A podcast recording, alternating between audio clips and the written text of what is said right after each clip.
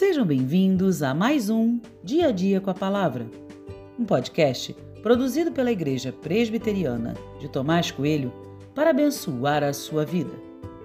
O título de hoje é A Motivação Mudou e tem por base o texto de Salmos 19, 14, que diz: As palavras dos meus lábios e o meditar do meu coração sejam agradáveis na tua presença, Senhor, rocha minha e redentor meu.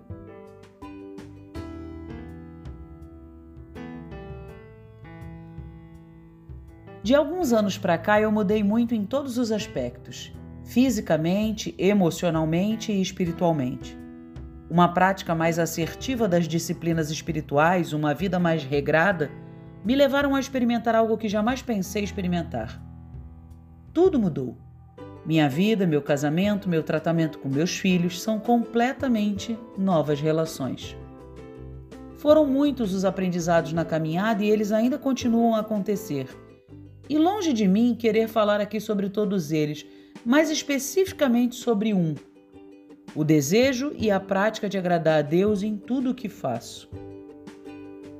Durante a minha caminhada de vida, percebi que, embora a perspectiva do mérito não fizesse parte do meu relacionamento com Deus, pelo menos eu achava que não, esse mérito podia ser visto mais claramente nas minhas relações interpessoais. Significa que eu fazia coisas e esperava, mesmo que inconscientemente, as pessoas responderem à minha expectativa.